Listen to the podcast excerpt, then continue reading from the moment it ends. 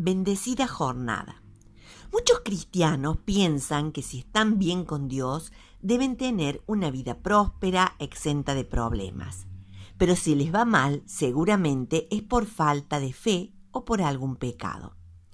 El autor de esta carta se presenta a sí mismo como siervo de Dios y del Señor Jesucristo, y la escribe a los cristianos judíos dispersos por el mundo que a causa de la persecución del imperio habían tenido que abandonar su patria y vivir como extranjeros y peregrinos. La primera declaración que hace nos llama la atención y nos resulta algo incómoda. Considérense muy dichosos cuando tengan que enfrentarse con diversas pruebas. ¿Cómo alguien puede sentirse dichoso si enfrenta pruebas o dificultades? Sin embargo, esta idea ya había sido dada por Jesús y luego la repitieron Pablo y Pedro en sus escritos.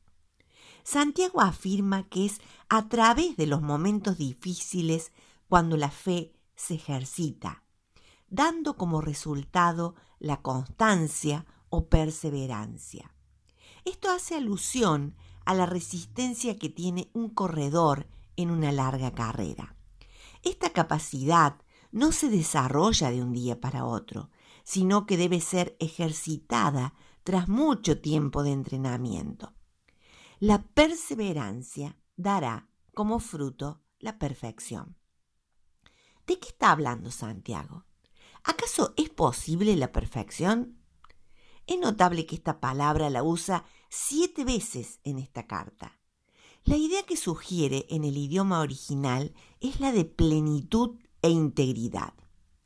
Si somos sinceros, debemos reconocer que todos estamos fracturados, desintegrados, pero Dios quiere restaurarnos, completarnos, sanarnos.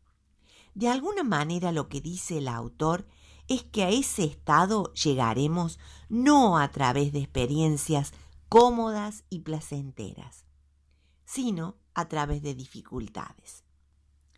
Estamos atravesando momentos muy duros. Con frecuencia nos enojamos con Dios porque nos parece que no se interesa por los sufrimientos de la humanidad. O pensamos que no nos ama porque no nos libra de problemas. O creemos que Dios nos castiga por algo malo que hicimos. O simplemente nos cuesta creer en un Dios que nos parece cruel.